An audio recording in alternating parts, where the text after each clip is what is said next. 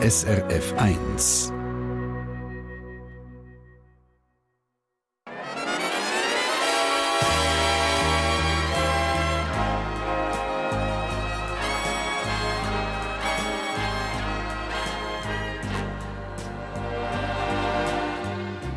Persönlich.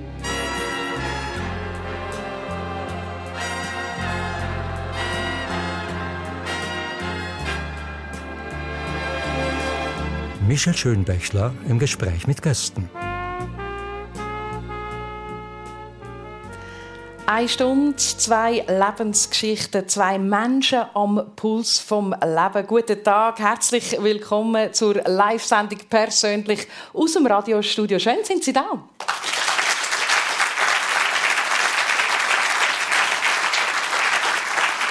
Wir haben heute zwei Gäste auf der Bühne, die sich intensiv mit Wert, mit Wunder und mit Weiterentwicklung beschäftigen. Beide Gäste kommen aus dem Raum Zürich. Er ist im Januar 60 geworden, wohnt mit seiner Partnerin in Zürich und hat auf ganz vielen Bühnen der Welt gespielt. Gilt als einer der innovativsten Schlagzeuger weltweit. Herzlich willkommen, Jojo Meyer. Hallo. Schon schon. Und ich habe dir jetzt ganz schnell zugelassen, wo die Eröffnungsmelodie vom Persönlich ist. Ich meine, die Sendung gibt es seit 1976 und es hat bei dir gerade etwas ausgelöst. Du bist gerade in Bewegung gekommen. Äh, ja, ich, äh, ich habe gerne Musik. Ja, das macht Sinn. Was hast du gehört? Was, hat das, was ist das für eine Art Musik? Mm, das ist ja so ein bisschen das hat mich so ein bisschen an meine Kindheit erinnert. Ah, voilà. Über deine Kindheit wollen wir dann natürlich auch noch reden. Und das machen wir auch mit unserem zweiten Gast. Sie wohnt einmal um Zürich zusammen mit ihren drei Kindern, wird am nächsten Donnerstag 43 Jahre alt und ist Hebamme. Herzlich willkommen, Fiona Hefti. Danke. Guten Morgen. Fiona, ihr habt euch äh, vorher schon intensiv unterhalten, du mit dem Joshua zusammen, er als Musiker, du als Mami von drei Kindern. Wie wichtig ist es, dem Kind Musik weiterzugeben? Oh, ich finde, also Musik ist für mich persönlich extrem wichtig in meinem Leben. Ich verbinde es mit Emotionen, mit, mit, mit äh, Erinnerungen, mit ich liebe Rhythmus, ich tanze gern ähm, und ich denke, das kommen die Kinder dann automatisch also mit über, wenn sie in dem Umfeld aufwachsen. Ich glaube nicht, dass wir eine wahnsinnig besonders äh, musikalische Familie sind, ehrlich gesagt. Obwohl ich auch ein Instrument mal gespielt habe, aber nach der Matur es dann gerade ad acta gelegt habe. ähm, ja, die Kinder dürfen es ausprobieren, wenn sie wollen. Ich finde es total wichtig, auch für die, für die kognitive Entwicklung, glaube ich, ist es mhm. wichtig, ähm, dass man auf dieser Ebene irgendwie seine Sinn und alles äh, trainiert. Aber ähm, ja, wenn sie es wollen. Mhm. Apropos, will. ja, absolut. Apropos Training, schon schon ich meine, du spielst seit, du bist 60 und spielst glaube seit 59 Jahren Schlagzeug, wenn man das so darf sagen. Ungefähr. ähm, du bist natürlich aus einer total musikalischen Familie. Dein Vater, der Wally Meier, ist selber Bassist, mhm. Jazzer. Du bist früh in Berührung mit Musik. Vorhin hat Fiona gesagt, trainieren. Trainierst du noch an deinem Instrument? Nein. Ähm Sportler trainieren. Mhm. Was machst du? Ich bin äh, ein Künstler. Ich trainiere nicht. Ich, ähm, ich muss mich damit auseinandersetzen. Es gibt, natürlich es gibt einen gewissen Aspekt, wo irgendwie was körperliches, physikalische anbelangt und dann muss man so ein bisschen verstehen, wie das funktioniert. Aber je besser dass man es versteht, desto weniger muss man nachher trainieren. Weißt, also, ich denke jetzt gerade Schlagzeug, oder? Die Schlagzeuge brauche ich beide Hände, beide Füße. Das ist sehr körperliche Arbeit da. Ja, natürlich. Für mich ist es natürlich äh, ähm, nicht viel anders als äh, für jemand anderen, wo ich mich gleichzeitig Netflix schauen und ähm, auf Instagram sein und noch, und noch gleichzeitig shoppen. Okay. Also ich glaube, wir, wir können einen Haufen Sachen gleichzeitig machen. Ja. Und, und äh, Schlagzeugspielen ist, ist ein Beispiel von Multitasking, aber es ist, äh, es ist etwas, wo, wo mir vertraut ist und es ist für mich, äh, ich muss nicht mehr über die, die einzelnen Sachen separat nachdenken. Also ist es eigentlich vielleicht wie eine Sprache, wo man irgendwann einfach Intus hat und es redet und, und man muss es wie gar nicht trainieren? Im besten Fall schon, ja. Okay. Es gibt, immer, es gibt ab und zu Sachen, wenn etwas nicht funktioniert. Oder wenn man merkt, dass etwas nicht stimmt. Das ist also ein, ein, ein Emotion, äh, man hat das Gefühl. Und das Gefühl kommt immer zuerst und dann fängt man auch darüber nachdenken. Und dann kommt es darauf an, wie erfolgreich das der Denkprozess ist, um das Gefühl zu optimieren, um es besser zu machen, wenn es schlecht war. Oder mhm. dann kommt dann meistens bessere Musik oder bessere Kunst dabei raus. Also es ist ein Gefühl, das einem zum Denken anregt. Und das Denken, wenn das gut funktioniert, ähm, bringt eine Manifestation oder ein, ein Ergebnis raus, das man mit, dem, mit anderen Leuten teilen kann. Eigentlich. Das ist das Medium von Musik oder irgendwie Kunst. Es ist eine Sprache. Es ist eine Sprache. Das ist total faszinierend. Die Sprache, die du ja früh kennengelernt hast, schon, schon äh, gehen wir doch mal zurück in die, die frühe Zeit, in die Kindheit. Die war sehr international. Gewesen. Wir haben vorher, äh, kurz vor den Zähnen, wo wir die erste Schaltung im Radio hatten, haben wir über eure Haustiere geredet. Keimann, Schlangen, äh, dazwischen noch ein paar Meersäule und sonst noch Flughunde. Ganz interessante Tiere. Ähm, wie, wie ist es gekommen, dass du äh, mit solchen Tieren aufgewachsen bist? Ja, mein Vater ist, äh, hat Zoologie studiert, hat aber äh, hat nicht abgeschlossen und ist irgendwann mal bei Nacht und Nebel hat er das Studium abgebrochen und ist auf ist auf Paris mit einem Band schon zum Jazzmusiker werden. aber er hat die Liebe zu, zu Tieren nie äh, verloren und er ist auch wirklich hat das Expertenwissen über das, ähm, wo so weit geht, dass zum Beispiel bei uns auch gewisse Echsen Eier gelegt haben, die nie in Schwangerschaft Eier legen. Und das sind Leute von Zoos aus ganz Europa sind zu uns gekommen. Zum, ja, tatsächlich, das ist noch nie passiert. Also er, er hat gerne äh, äh, ähm, äh, äh, Tiere und äh, und ich bin äh, froh, dass ich das, dass ich das miterleben kann. Ähm, und dass, dass die, der exotische Aspekt für mich normal hätte können sein. Ja. Vielleicht hat mich das ein bisschen geprägt, dass ich, dass ich mich zu exotischen oder andersartigen ähm, Formen angezogen fühle. Mhm. Exotisch, ich glaube, das passt vielleicht an zum Ort, wo du, Fiona, einen Teil von deiner Kindheit verbracht hast. Du bist nämlich in Tunesien. Ja, also sehr, sehr früh in meiner Kindheit, ja. ehrlich gesagt. Natürlich gibt es da gewisse Erinnerungen, aber das war in 1984. Also ja. eineinhalb Jahre aufgrund des Berufs von meinem Vater. Ähm, ja, da bin ich wirklich noch klein gewesen. Was, was hast du für Erinnerungen? Also weißt, ist ja eben tönt exotisch, tönt, tönt anders, schmeckt anders, fühlt sich anders an als Tunesien wie Zürich. Wage ich jetzt mal zu behaupten. Was hast du so für Erinnerungen aus dieser Zeit? Ja, der März in Sidi Bou Said, wo wir waren, am, am Wochenende, am Sonntag, Samstag, ich weiß nicht mehr welchen Tag.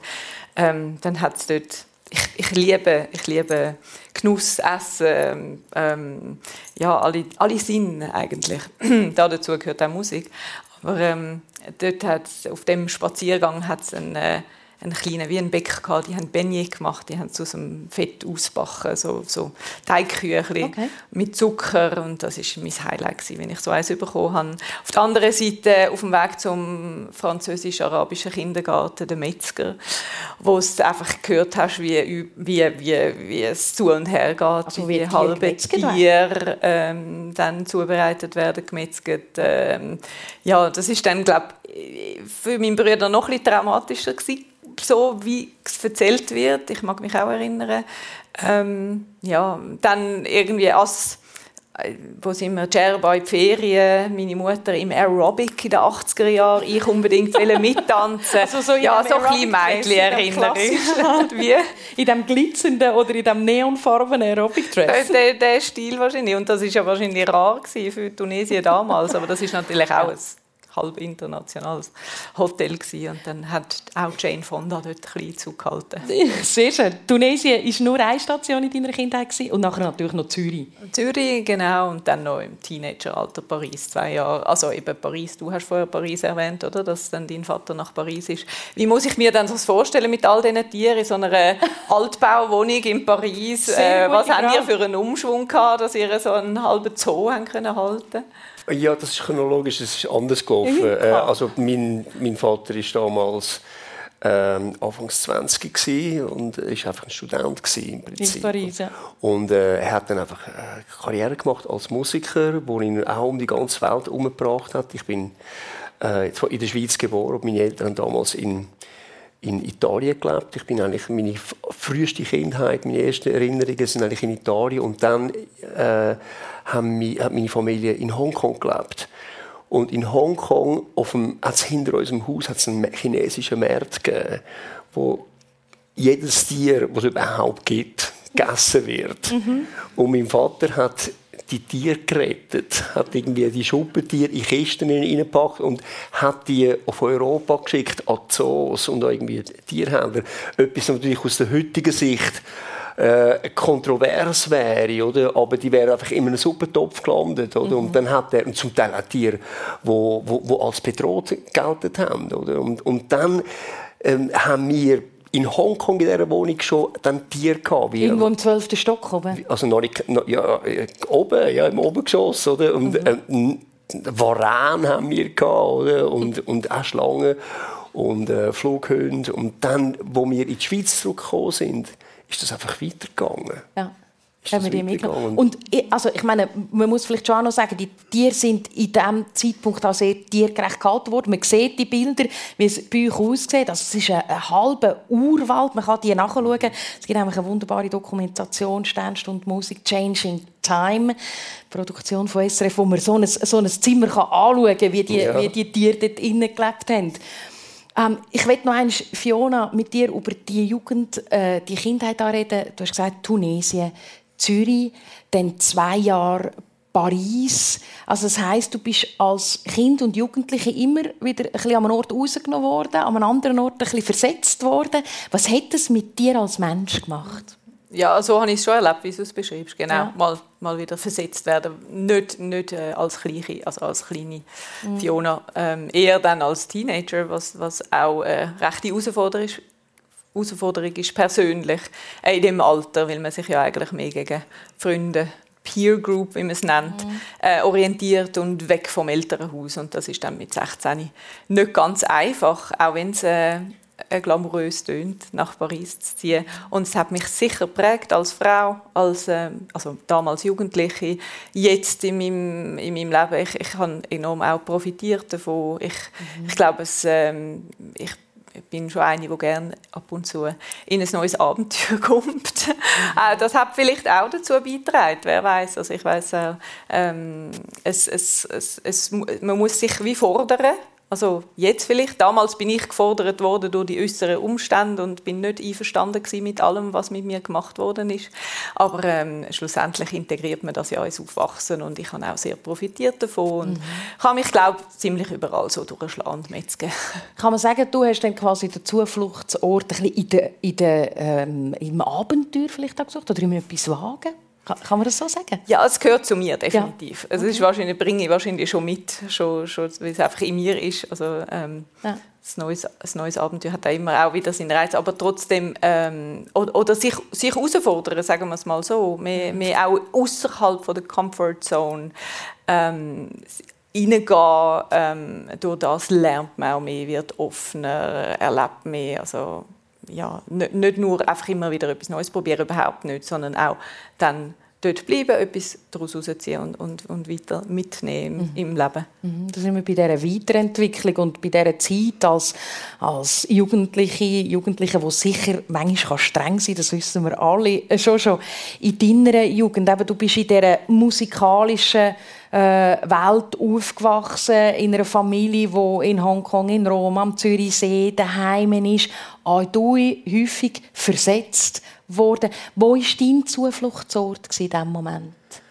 Ähm, natürlich äh, Schlagzeug Mhm. Und Musik ist so ähm, ein Refugium gewesen. Ich konnte irgendwie zurückgehen dort ähm, und dort rein expandieren, wo ich das in der richtigen Welt nicht haben können.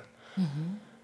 Glaube, das war ein wichtiger Aspekt. Also ich konnte dort alles kompensieren, was nicht möglich war. Also ich bin natürlich schon vor äh, relativ grosse Anforderungen gestellt worden, weil ich bin ich habe eine total verrückte frühe Kindheit wo eben total exotisch und farbig und, und bunt und es ist immer etwas gelaufen und als ich in die Schweiz zurückgekommen bin und in die Schule, bin ich in einer ganz Angst ist mir eine ganz Angstgestellte angelegt worden, wo ich musste, äh, mich nach gewissen Regeln verhalten, die ich nicht kennt. Ich meine, das müssen alle, aber ich glaube, bei mir ist es einfach noch extremer gewesen, weil äh, ähm, schon nur ich bin äh, mit fünf Sprachen aufgewachsen. Ich habe nur mit meinen Eltern Schweizerdeutsch geredet. Plötzlich reden alle mit mir Schweizerdeutsch. Das war noch vor allem so ein Schock. Und, ähm, ich glaube, dass ich habe das dann gefunden mit der Musik, wo, wo ich auch einfach können, wenn, wenn ich nicht mehr, eben, nicht mehr können weitergehen mich mehr können wachsen habe ich dort rein, habe ich bestimmt Tempo und Größe. Mhm. Das ist sehr, eine sehr spannende Beschreibung. Ist es manchmal in dieser Zeit auch ein, ein, du hast vorhin gesagt, äh, viele Anforderungen an dich gestellt gewesen. Ist es manchmal auch eine Überforderung in dieser Welt? Äh, mit grosser Wahrscheinlichkeit ja. ja. Ja. Was gibt dem Musik in diesem Moment? Ähm, Sicherheit und Freiheit und Abenteuer und äh, Glück und eigentlich alles. Das ganze Spektrum vom, vom Leben kann sich in der Musik entfalten. Auch negative Sachen natürlich. Aber äh, vor allem am Anfang ist es für mich einfach, äh, ich, ich habe das geliebt. Und äh, das hat mich weit können. Also ich habe irgendwie in dem Übungsraum im Keller von meinen Eltern, was natürlich dort das Privileg war, dass ich dort unten kübeln konnte. Und ich habe lernen, das ist laut, oder? Und ich habe das dürfen. Ja. Ähm, hat schon Reklamationen von Nachbarn ab und zu, aber äh, im, im, Prinzip ist es ein grosses Privileg gewesen. Und ähm, ich konnte mir dort eigentlich meine Flügel bauen, wo ich mit denen ich später im Leben fliegen konnte fliegen. Mich nimmt etwas noch Wunder. Hast du, hast du dein Snare noch, dein Drumset, dein allererste? Ja, ich habe sie noch. Ja. Das hast du noch? Ja. Spannend. Tönt es noch? Tönt es noch gut? Ja, die tönt, ja. Sehr schön. So eine unglaublich schöne Beschreibung, die du, wo du jetzt gerade da, da gelegt hast, über, über deine Musik, über deine Leidenschaft, dass du das gefunden hast, das Gefäß für dich. Zum, in dem Ganzen, wo ja auch, wo ja wirklich wild war, mit viel Zügeln, Reisen, fünf Sprachen, alles, das kann ein Kind ja auch unter Umständen auch ein bisschen aus der Bahn werfen oder vielleicht auch Mühe machen, um dann seine Bahn zu finden. Und du hast das, also ich finde, ich habe dir jetzt sehr gerne zugelassen, auch wie du mhm. Musik beschreibst. Mit, es, gibt, es ist für mich Abenteuer, es ist Freiheit, es gibt mir aber auch irgendwie so Geborgenheit, oder ich weiß nicht mehr, welches Wort du gebraucht hast, eben Zuflucht, äh, das Glück, also äh, ja, das, sollte man, es muss vielleicht nicht mal unbedingt Musik sein. Ist, wenn man das findet im Leben, ja. wo, man, wo man Leidenschaft dafür hat, wo man gerne macht, ja. wofür einem bestimmt ist, dann kann das, egal was es ist, kann das sein. Und ich glaube, das ist ein unglaubliches Privileg, wenn man das findet im Leben. Das glaube ich auch. Ja. Durchaus. Ich, ich wage schon gar zu behaupten, es ist Musik, wo, wo das kann auslösen kann. Sämtliche, die ganze Palette von, von der Emotionen, vom ganz Negativen zum ganz Positiven. Neben der Musik ist es vielleicht noch die Liebe. Ähm, und, und, viel, viel mehr sehe ich jetzt gerade nicht. Aber interessant, könnte man durchaus noch länger darüber diskutieren. Es ist die Sendung persönlich mit dem Musiker Jojo Meyer und mit der Hebamme Fiona Hefti.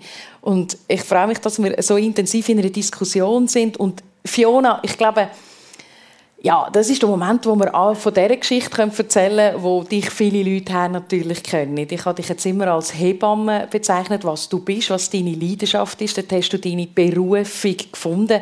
Viele kennen dich von dem 18. September 2004, also vor fast 20 Jahren, da bist du, Fiona Hefti, Miss Schweiz geworden. Was ist das für ein... Du lachst jetzt schon ein bisschen. Magst du dich noch erinnern? Ist das noch etwas, was du spürst? Oder ist das du schon so weit weg? das so theatral, wie es war. Es könnte gerade irgendwie der Showdown runtergehen. Ja, also ganz oh. ehrlich, du könntest ja heute noch Miss Schweiz werden. Oh ja, genau. Für die, ähm, die Jungseniorinnen. Oder?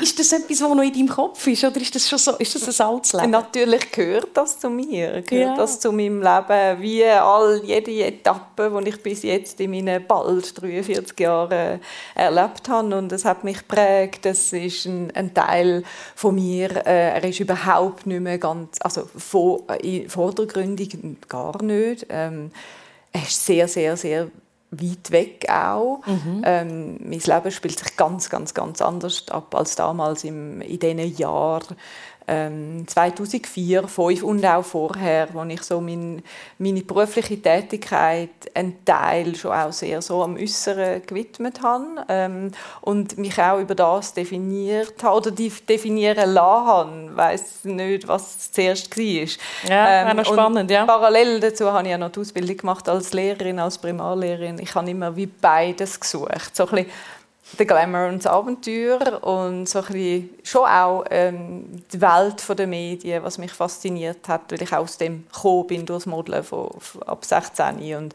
ähm, aber auch so die Tiefe, der Halt, Beziehung, ähm, zu, deshalb Lehrerin wahrscheinlich, Schaffen mit Menschen, Menschen kennenzulernen, auf sie eingehen, sie, ja, sie äh, äh, ehrlich zu, be also zu begleiten. Also das hat als Miss Schweiz habe ich ähm, unglaublich gute Bekanntschaften auch gemacht, schöne, schöne Freundschaften, wenige, aber eben, mhm. das sind ja, wenn es gute Freundschaften sind, sind es per se wenig, oder? Das ist etwas sehr Reiches. Ähm, und da hat es nicht so viel Platz für viel, äh, wo dann bleibt, aber, aber ich habe ganz tolle Menschen kennengelernt, wo ich zum Teil heute noch Kontakt habe, aber die Zeit als Miss Schweiz, das Arbeiten in den Medien, all das, das ist nicht mehr Teil von, mein, von meinem Leben jetzt. Ich möchte es auch nicht mehr. Ich, ich stelle jetzt, ich, ich bin sehr, sehr, sehr gern im Hintergrund. Ich möchte nicht im Vordergrund sein. Ähm, ich genieße das, wenn ich das für meine engen Menschen um mich herum bin, wenn ich das Zentrum darf sein für meine Ängste für meine Freunde, für meine Familie, für meine Kinder. Ähm, das ist mir enorm wichtig und ich stelle sie auch ins Zentrum und ich, in meinem Beruf jetzt bin ich sehr, sehr, sehr gern im Hintergrund und stelle die Frau und die Familie mhm. ins absolute Zentrum und es wäre total falsch und nicht richtig, es würde sich für mich nicht richtig anfühlen, da irgendwie äh, also ich bin schon, ich spiele eine Rolle oder ich, ich, ich begleite äh, Frauen bei der Geburt. Das ist aktuell das, das was ich jetzt als Hebamme ist ja sehr sehr vielfältig mein mhm. Beruf, aber im Moment bin ich hauptsächlich bei der Geburt dabei und das ist, da geht es um Frau, Familie, das mhm. Kind äh, und ich ich bin einfach, äh, ich, ich begleite sie und das ist mir die viel, das ist die Rolle, die mir jetzt zu der jetzigen Fiona ja. äh, mit über 40 sehr, sehr gut passt und sich richtig anfühlt. Erlaubt mir gleich die Frage, gibt es äh, Geburtensituationen, wo man sagt, das ist doch die Texmiss? Ähm, also das gibt es viel, also dass mich äh, Familie erkennen. ähm, an der Stimme, am Namen, ähm, ja. manchmal auch noch am Aussehen. Also ich meine, man ist natürlich, sieht ja alle, wir sehen alle gleich aus im Spital, mehr oder weniger. Ähm, man hat trotzdem ein bisschen Persönlichkeit darf schon durchkommen und das, äh, wie viele jetzt. Aber ich werde älter, Frauen werden jünger, die können ja, ist so. Das wird auch in Schatten. Das wird äh, in die Vergangenheit mehr und mehr rücken und ja. das ist total in Ordnung. Wir haben vorhin von Leidenschaft, von diesen, von diesen Emotionen geredet. Eben eine Geburt ist ja etwas wahnsinnig Schönes im besten Fall. Und, und es, es bespielt auch sämtliche Emotionen von Schmerz zu, zu einfach, äh, ja, von Gelassenheit, zu, zu Freude, zu, zu allen möglichen Facetten. Was ist die verrückteste Geburt, die du erlebt hast? Also zuerst noch zum, zum Anfügen, eine Geburt ist, eine, ist auch eine Grenzerfahrung. Absolut. und auch also ein, ein Gewaltakt, also im, im besten Sinn, im Positiven, wie ja. du sagst, Im, ähm, und, und unglaublich, unglaublich kraftvoll. Also un, es gibt für mich nichts Größeres und kraftvoll als natürlich als Geburt mhm. von einem neuen Menschen. Ähm, ja, die, es gibt diverse verrückte Geschichten über, über Geburten ähm, oder wo ich erlebt habe und ich durfte dabei sein und Frauen helfen von der unglaublich, also von der Frau, die reinläuft, wo das Kind zwei Minuten später halt da ist, was sie ja. wirklich unglaublich brisant hat, ähm, bis zu, bis zu Geburten, wo, wo Frauen Tage eigentlich ähm, mit der Wehe in, de, in der Wehe sind und ein bisschen intensiver wieder, weniger intensiv ähm, ähm, an dem arbeiten und, und äh, schlussendlich das Kind ja, also meistens, in den allermeisten Fällen ist es dann äh, ja, ein guter Ausgang zum guten Glück. Mhm. Das macht meinen Beruf auch sehr, sehr, sehr schön. Mhm. Und du hast mir ähm, im Vorgespräch noch von einer Geschichte erzählt, wo, wo äh, ich, ich sage es jetzt ganz bewusst sehr plakativ, die schöne Miss Schweiz nachher äh, durchdrängt war von Körperflüssigkeiten. Darf man das ja, so sagen? Ja, das ist so lustig. Das ist noch nicht so lange her, stimmt. Nein, ja, es ist, es ist wirklich, natürlich, man ist mit allen Körperflüssigkeiten und Ausscheidungen in Berührung. Ja. Äh, natürlich äh, hauptsächlich zum Beispiel auch das Fruchtwasser. Ähm, äh, ja, das ist, das ist ich, das Kind ist am, also das Kind ist am Kommen Ich bin natürlich ähm, ganz, ganz nah bei Frau und Kind. Einfach, dass das Kind gut kommt, dass es nicht schnell kommt alles. Und dann ist der Kopf geboren und mit dem Kopf ein riesen Schwall Fruchtwasser. Und es ist mir wirklich einfach über die, über, über die Stirne. Und der Mann ist hinten am Kopf von der Frau. Und er hat wirklich müssen schmunzeln und hat dann gesagt, steht das auch im Jobbeschreib? ja, also eben, Berührungsängste kenne ich keine, also das nicht. Und es, es, gehört dazu, es ist natürlich und Natur ist das Schönste, äh, ja, ja. Der, also das, das, Wichtigste für mich. Ja. Musikalische Berührungsängste, kennst du die schon? schon? Ähm, Gibt es etwas, was du nicht spielen würdest? Mm, ja, unter, also im, im Prinzip nein. Aber muss ich muss genau es gibt trotzdem ein Ja ab und zu. Mhm. Ich sage mal irgendwie, ein Ja ist das, das Nein ist immer das, was mich aufhaltet oder zurückbringt oder zurückwirft. Ja ist immer das, was mich weiterbringt, mhm. wo ich etwas lerne oder wo, mich, wo, mich, wo ich wachsen kann. Mhm. Nein ist das, was mich zwingt, das Gegenteil zu machen. Mhm. Aber sonst, ähm, so stilistisch oder äh, nein, ich, äh, ich bin, ich bin äh, grundsätzlich gewunderiger Musiker. Und ähm, äh, Berührungsängste kenne ich in dem Sinn nicht. Oder Ängste schon.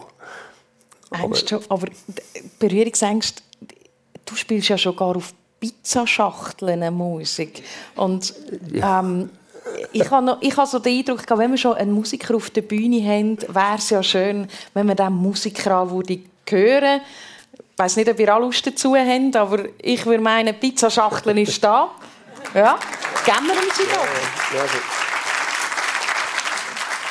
also der Joshua hat mir gesagt, ja, wenn ich etwas spiele, ich, ich zuerst eigentlich ein ganzes Drumset aufbauen, aber das wäre einfach aus Platzgründen vielleicht genau. ein bisschen schwierig geworden. Und dann hat er gesagt, nimm einfach eine Pizzaschachtel mit. Hier ja, ist sie und ich freue mich, wenn wir reinlassen Es ist einfach ein Substitut für ein Schlagzeug, ein Ersatz. Ich, wenn ich jetzt Zahnarzt wäre, dann müsste ich jetzt äh, am Publikum der Leute ins Maul schauen. Oder wenn ich Polizist wäre, müsste ich Personalien festhalten. Zum Glück. Aber so ich Schlagzeuger bin, und äh, kann ich auf einer Pizza, auf einer Pizzaschachtel ähm, äh, Musik machen. Also, ähm,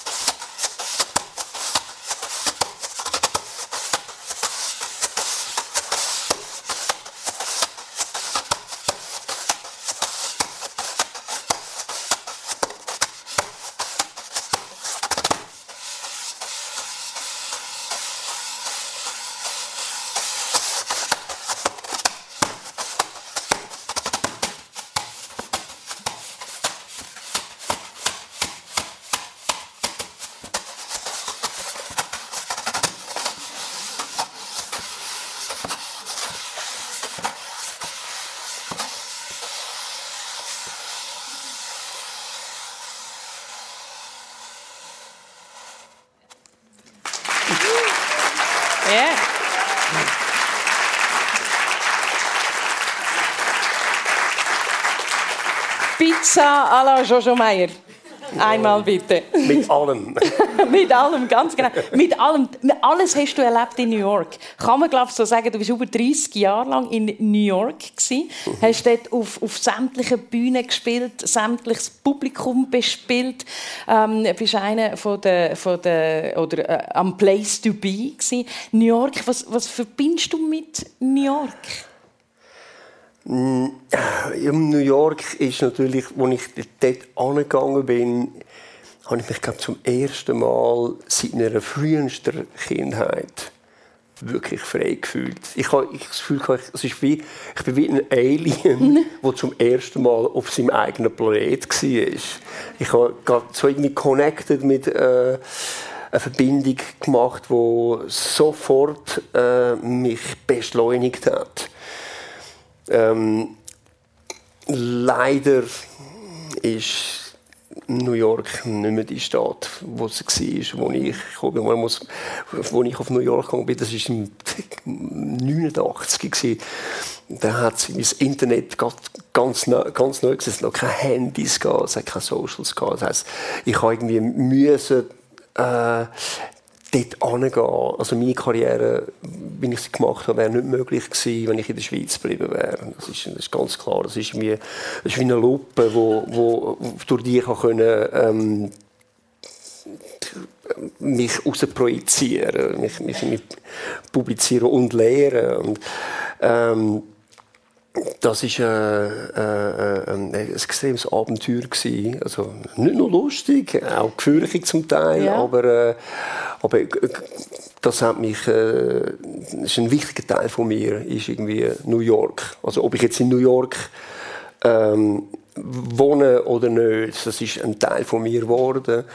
Ähm, es ist leider, es ist äh, wie viele Städte oder so die Metropolen haben sich halt einfach in so ein bisschen ähm, Shopping-Malls für Touristen verwandelt. New York ist ein bisschen auf dem Weg, sich in Dubai zu verwandeln. Und es ist nicht mehr viel los. Also das, äh, die, die, die Stadt, wo der Frank Sinatra besingt, die gibt es nicht mehr. Mhm. Das ist ein bisschen traurig, aber es ist halt einfach so... Ähm, es ist eine super Stadt, um irgendwie mal als Tourist mal zehn Tage gehen und dann ein bisschen in die Restaurants gehen oder mal ins Natural History Museum oder ins MoMA und dann vielleicht noch ein Jazzkonzert und dann noch ähm, eine Broadway-Show und dann ein bisschen shoppen. Aber dann kann man auch wieder heimgehen. Also, wohnen dort. Eher nicht mehr. Aber nicht mehr in der Zeit, wo du in New York bespielt hast, du hast vorhin so angetönt, du bist gekommen, äh, muss vielleicht schnell noch einschätzen, zu dieser Zeit äh, bist du schon hier in Europa, hast du schon mit den ganz grossen Musikern gespielt. Du bist äh, zum Montreux Jazz Festival mhm. und bist dort durchgekommen, du hast vorhin gesagt, ein, ein No-Name ähm, und, und hast dich dort durchgekämpft als Musiker. Ich meine, aber das ist ja strenge Arbeit. Man steht jeden Abend auf der Bühne, man spielt, man, man sucht seine Band, man ist am Morgen am 4 Uhr fertig, kommt raus, äh, ist nicht einfach glamour schön New York, sondern zum Teil einfach auch kalt und frostig. Ja, das, das äh, und, und ich würde sagen, im besten Fall steht man jeden Tag auf der Bühne. Weil äh, es sind die Besten dort und die Konkurrenz ist extrem groß. Ja. Das heisst, es, die, die, ein grosser Teil von der Arbeit ist, bevor man überhaupt auf, auf, auf die Bühne raufgehen und dann spielst du manchmal auf der Bühne und hast wenig Publikum und du hast etwas Eindrückliches gesagt, aber trotzdem immer top spielen will. Das ist mir äh, ein paar Mal passiert, dass ich, du, du, du, du spielst vor sieben Leuten, ja. wenn dich noch niemand kennt, aber es kann eben sein, dass eine von diesen Personen im Publikum der Quincy Jones oder der Prince ist, oder? Ja. Das, das ist mir ein paar Mal passiert. Mir hat irgendwie sieben Leute und, und mein grösster Hero, Schlagzeuger, ist, ist der gewesen, wo ich äh, ähm, gerade in ein katatonisches Koma gefallen wenn ich gewusst hätte, dass er mir zulässt. Aber ich habe es dann halt nachher erfahren. Ist er zu mir gekommen und hat sich äh, und gesagt, das finde ich gut, was du da machst. Also man weiß es dann eben nie und das ist dann auch so ein eine Qualität, die wo, wo, wo ganz typisch ist, für, wenn man durch den Prozess, der Prozess New York als Entertainer oder Künstler durchgegangen ist, es ist, man muss sich angewöhnen, ey, sobald man ein Instrument in der Hand hat, spielt es keine Rolle mehr, ob einem niemand oder zwei Leute zulassen oder ob im Madison Square Garden ja. ist.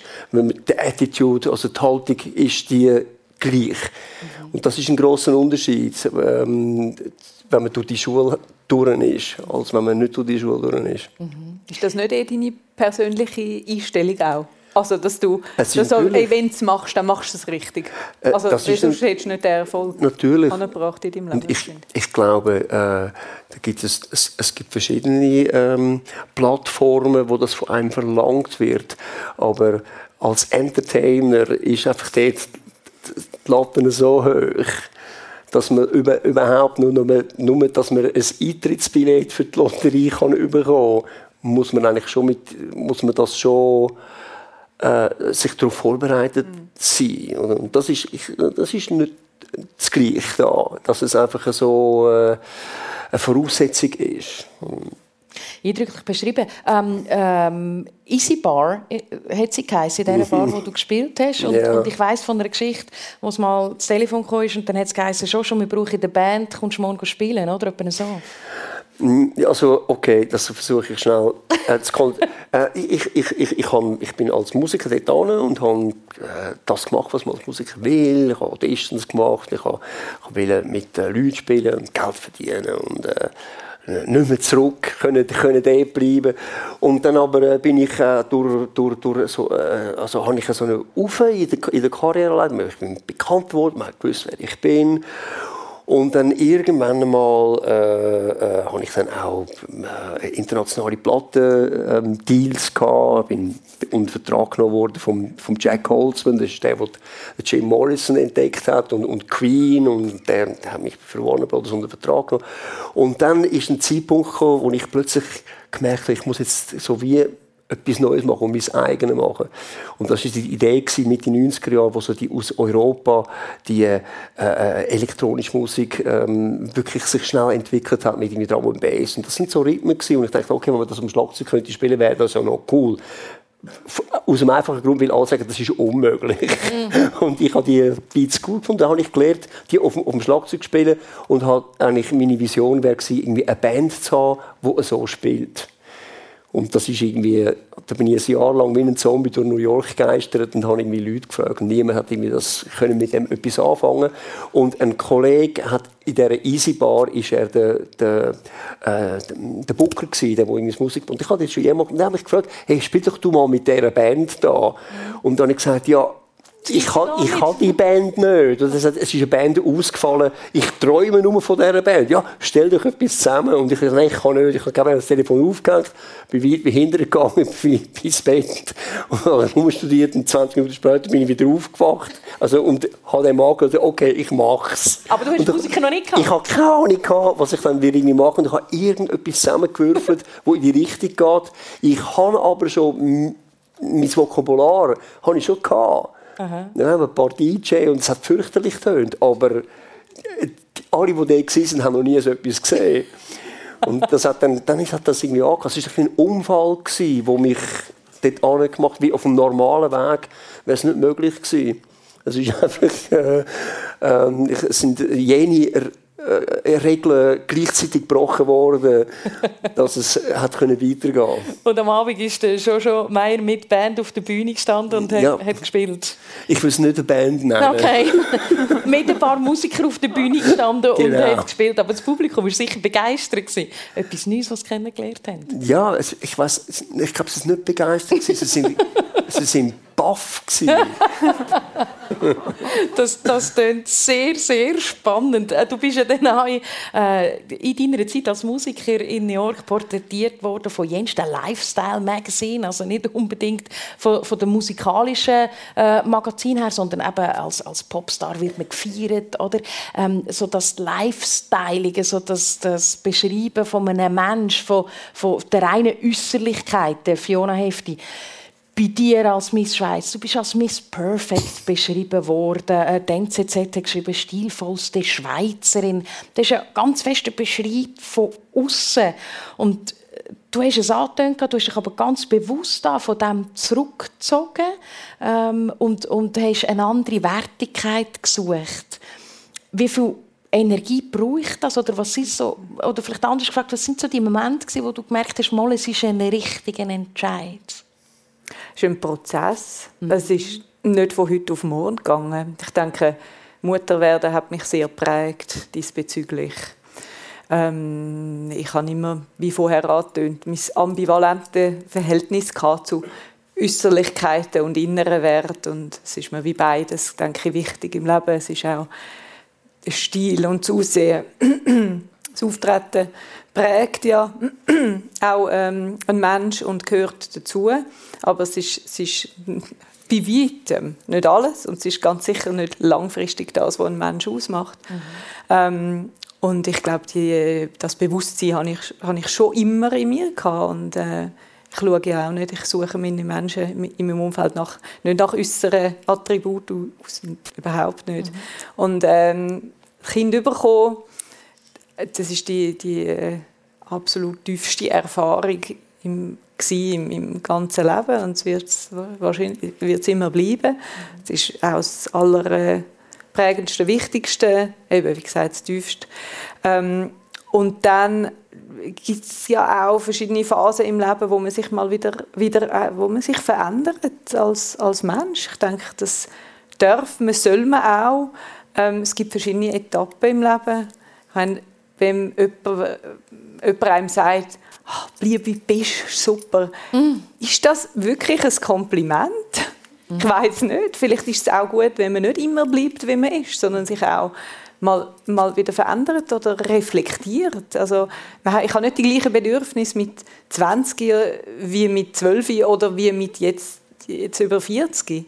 Mhm. Ähm, und ich hatte die Möglichkeit, gehabt, um da anzuschauen, weil ich habe einfach wieder wirklich den Sinn vom Leben gesucht, ganz fest, nachdem ich Mutter geworden bin, weil ich habe ihn erlebt mit meinen Kindern mhm. und äh, dass das mir das Wichtigste ist im Leben. Gleichzeitig bin ich mir als Mensch, als Frau als Mutter, als berufstätige Frau, was auch immer alles zu mir gehört, das will auch gelebt werden. Nicht nur die Rolle als Mutter, obwohl die ganz wichtig ist.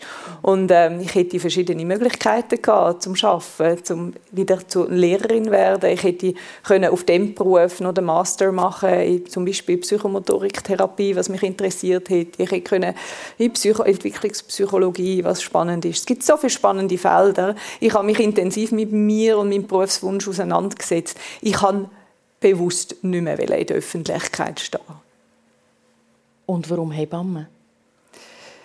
Hebamme, äh, das ist das, eines Tages ist mir wie, sind mir wirklich wie die Schuppen von den Augen gefallen. Das ist, ich habe den Beruf schon immer sehr faszinierend gefunden, seit ich eigentlich selber zum ersten Mal ins Spital gelaufen bin mit Blasensprung beim Juri, mm. bei meinem Ältesten. ähm, nicht gewusst, was mich erwartet. Mich natürlich schon damit auseinandergesetzt, ein bisschen Bücher gelesen, aber nicht, nicht unglaublichen Plan gehabt, wie das jetzt soll Ich habe einfach vertraut in meinen Körper. Mhm. Das, das, das gehört sich so. Mhm. Ich bin schwanger geworden, ich erwarte ein Kind. Ich, ich, ich, ich gebäre, ich möchte, und das, ich bin total bereit gewesen, ohne differenziert schon mir einen Plan gemacht haben, wie das soll laufen. Ich bin ja auch noch relativ jung gewesen, mit 29, also heutzutage eher also, mhm. ja, oder normal, mhm. sagen wir es mal so. Und ähm, das ist mir wahrscheinlich dann zu gut gekommen, oder? Nicht, nicht, all, äh, nicht allzu viel wissen. Aber ich habe ja. dort zum ersten Mal bin ich auf eine Hebamme getroffen. Ich habe vorher von dem Beruf gar nicht viel gewusst. Dann, lange Rede, kurzer Sinn, drei Jahre später haben wir ein Jahr ein Au-pair von Australien ist sie gekommen. Und ähm, sie ist zu uns gekommen, wo mein Jüngster, der Anton, drei, vier Monate alt war. Nein, vier, fünf Monate so. Und wo sie gegangen ist, hat, habe ich sie gefragt, was sie dann jetzt würde machen würde, ob sie wieder Au-pair will sein, ob sie irgendwie Krippe oder was. Und dann hat sie gesagt, dass sie will Hebamme werden. Mm. Und ich kann einfach, ich kann, ich kann sie wie, ich kann wie, sie will umarmen und gratulieren und sagen, macht das so einen schönen Beruf. Wenn ich könnte, wenn ich noch mal jung wäre, würde ich Hebamme werden. Und jetzt ist sie Fiona Hefti, Hebamme und immer noch jung. ja, jung geblieben. so eine schöne Beschreibung von dem Weiterentwickeln. Ah, Musik tut sich weiterentwickeln schon schon. Du bist einer, der ganz fest an dieser Weiterentwicklung schafft. Du, du ähm, bist dir gewöhnt, zu improvisieren, Musik zu entstehen auf der Bühne, aus dem Moment aus. Das ist total faszinierend. Und du machst das in der Weiterentwicklung mit künstlicher Intelligenz. Und ich habe gedacht, meine Güte, wie funktioniert denn das? Ja, es ist ähm, also im genaueren Sinn, die, die generativen Technologien, die sind jetzt relativ neu. Und sie sind nicht nur neu, sondern sie kommen jetzt auch in einen Bereich, wo quasi jeder kann mitmachen kann. Es ist, man muss nicht mehr, äh, es kostet nicht mehr so viel Geld, um das zu machen. Das, ist, äh, das wird unsere Welt verändern. Ähm, wie jede Technologie, die neu ist, ob das jetzt Radio oder Fernsehen oder Tonaufzeichnung oder mhm. Penicillin. Und das ist jetzt so eine Technologie, wo, wo wird wahrscheinlich die größten Veränderungen in der Menschheit möglicherweise in recht kurzer Zeit in, äh, äh, in Bewegung setzen. Und als Musiker denke ich, okay, wenn ich eine Möglichkeit habe, einen Einblick zu haben und quasi einen positiven Beitrag zu leisten, wie Menschen können koexistieren mit dem, was auf uns zukommt, äh, müssen auch Künstler sich über das Gedanken machen, weil ich sehe, Kunst ist, äh, ist ein Werkzeug, in die Zukunft vorzudringen. Man kann umexperimentieren mhm. und um den Eck sehen, mhm. hat es Kunst immer schon gemacht. ist immer schon, Kunst ist immer schon vor Wissenschaft gekommen. Mhm. Und irgendwie vielleicht die Verantwortung äh, wahrzunehmen. Ähm, ja, äh, sorry, wenn ich da schnell einhänge, weißt, ich überlege mir nur, oder, Musik ist für mich auch so etwas, so etwas Menschliches, so etwas, ein Dialog zwischen dem Musiker, zwischen dem Musiker und dem Publikum und das mit, mit, mit, äh, mit einer Maschine ersetzen, ist schon noch, ist, ist für mich noch so ein bisschen wie geht denn das? Ja, aber ich versuche nicht einen Menschen mit einer Maschine ah. zu ersetzen, ja. sondern ich versuche die Möglichkeit, Musik zu machen, zu erweitern. Mhm. Ich finde, das ist, die Diskussion haltet immer recht häufig an, von, was ist jetzt besser, ob es von einem Menschen gemacht ist oder von einer Maschine gemacht ist. Und ich glaube, wir kommen nicht weiter. Wir müssen irgendwie sagen, was ist der Wert von irgendeiner Performance, egal ob es von einem Menschen oder von einer, mhm. einer Maschine gemacht wird, ist es gut, ist es brauchbar oder schlecht. Mhm. Und äh, äh, da gibt es ganz klar gibt's Fragen, wenn wir als Menschen das, was uns von der Maschine unterscheidet, an die Maschine abdelegieren, werden wir von der Maschine ersetzt werden. Das heißt, der, der, Prozess mit diesen Maschinen zu arbeiten, mache ich nicht primär, um Technologie voranzutreiben, sondern meine Menschlichkeit mehr ja. zu verstehen, über wer ich bin und, ja. und wie es könnte weitergehen. Weil wenn ich, wenn ich einfach die Augen zumachen, bin ich wegen dem nicht unsichtbar. es geht ja weiter. Ja, ja. Es ist beängstigend zum ja, Teil, oder? Ja. aber es ist auch extrem faszinierend. Ja. Und ich glaube, dass ich damit kann eine Musik machen kann, wo, wo vielleicht neu ist oder auf neue Ideen bringt. Nicht nur, was Computer anbelangt, sondern irgendwie, was Sprache anbelangt. Oder? Die Weiterentwicklung, ähm, in der Musik schon, schon wo, wo kann man das hören? Du wirst nächstens performen? Ähm, ja, ich wäre in der Schweiz, wäre ich, ich wäre am, am AI-Kongress AI for Good, werde ich den Kongress eröffnen im, in Genf an der UNO. Äh, das ist im äh, Anfangs äh, Juli mhm. und in Zürich werde ich eigentlich die Schweizer Premiere machen am Jazz No Jazz Festival. Ja. Das Projekt heißt Me Machine. Im Prinzip ich spiele mit einem Computer, wo mein, mein menschlichen Input interpretieren kann in Musik und den Input den nehme ich wieder als Inspiration. Das heißt, ich mache einen Kreislauf mit der Maschine. Ein Kreislauf mit der Maschine, äh, ein Kreislauf in der Sendung persönlich. Fiona ist gerade ganz fasziniert am Zuhören. Ich glaube, Ich glaube, da gehst du zulassen. Ich habe meine Gesichtszüge nicht unter Kontrolle. es tönt interessant und da bin ich überzeugt, dass wird es auch dann in der Live-Performance sein. Noch ganz kurz, wir sind schon ein am Ende von unserer Sendung persönlich. Fiona, ich weiß, du bist eine gute Köchin ähm, und du hast mir erzählt, dass du dir immer Gedanken machst, was du kochst für deine Gäste. Wenn jetzt jemand zum ersten Mal bei dir ist, sagen wir jetzt doch gerade der Jojo und ich käme zu dir ah, essen, was würdest du uns, was würdest du uns kochen? Ich würde sicher etwas kochen, wo es ermöglicht, dass ich mit euch an einem Tisch sitze, dass wir weiter schwätzen können, dass ich nicht muss in der Küche stehen die ganze Zeit, dass man eben das Zusammensein geniessen. Das ist, ist mir das Wichtigste, beim, auch beim Kochen. Das Geniessen auf allen Sinnesebenen und, und Zusammensein, sich austauschen. Und das, ja, das ist, für mich ist es, wenn du etwas Konkretes möchtest, ja, ist es eher, also so die orientalische, israelische Küche zum Beispiel, ähm, das, ich liebe Ottolenghi. Das, ist, das kann man lauwarm essen, das kann man warm essen, auch kalt. Es mm. sind unglaubliche Geschmäckerreise-Explosionen, ähm, so vielschichtig, so spannend. Und es gibt ganz sicher einen selber gemachten Kuchen nach Rezept von meiner Großmutter. Hervorragend. Unsere Singen werden total äh, angesprochen, nicht nur kulinarisch, sondern auch, auch musikalisch. Wir haben über Wunder, Wert und Weiterentwicklung geredet. Und das hat die Sendung persönlich ausgemacht. Vor allem aber ihr, meine beiden Gäste, Joshua Meyer und Fiona Hefti. Schön sind ihr bei uns gewesen. Schön habt ihr uns zugelassen und zugeschaut. Die Sendung persönlich, unsere Radio-Live-Sendung jeden Sonntagmorgen. Ich wünsche eine ganz gute Zeit und bis zum nächsten Mal.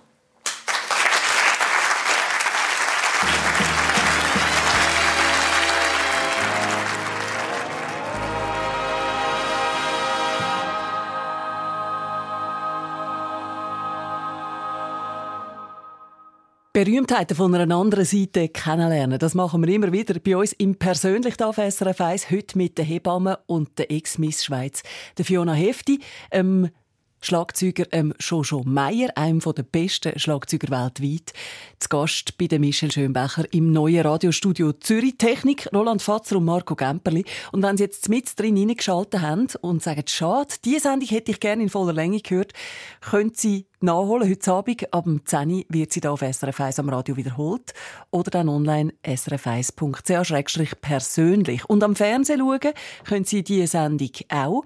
Heute Nachmittag ab 4 Uhr oder dann morgen Abend 5 vor 11 Uhr am Fernsehen auf SRF 1. Und nächste Woche empfängt Dani Vorler seine Gäste. Es sind die ehemalige Olympiasiegerin im Triathlon und jetzige Lehrerin Brigitte McMahon und der Christian Hauer, der Biobergbauer und Älpler in der Live-Stage im neuen Radiostudio Zürich. Die Veranstaltung ist nicht öffentlich, Sie können aber trotzdem live dabei sein. Sie können sich anmelden online bei uns via srf1.ch.